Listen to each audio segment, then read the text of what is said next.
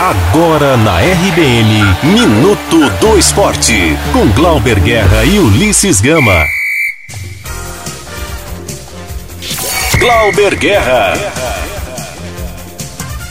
O Vitória venceu o CRB por 2 a 1 ontem no Barradão pela Copa do Nordeste. O técnico Geninho comemorou o resultado positivo. Ah, eu acho que foi.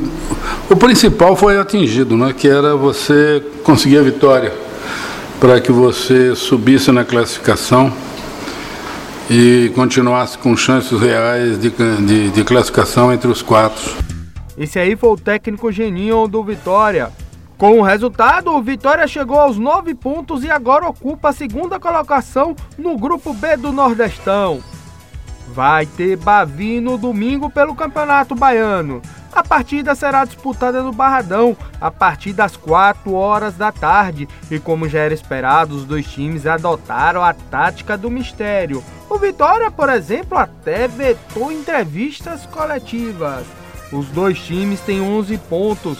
O Bahia, que tem melhor saldo de gols, é o líder. Já o Vitória aparece na segunda colocação.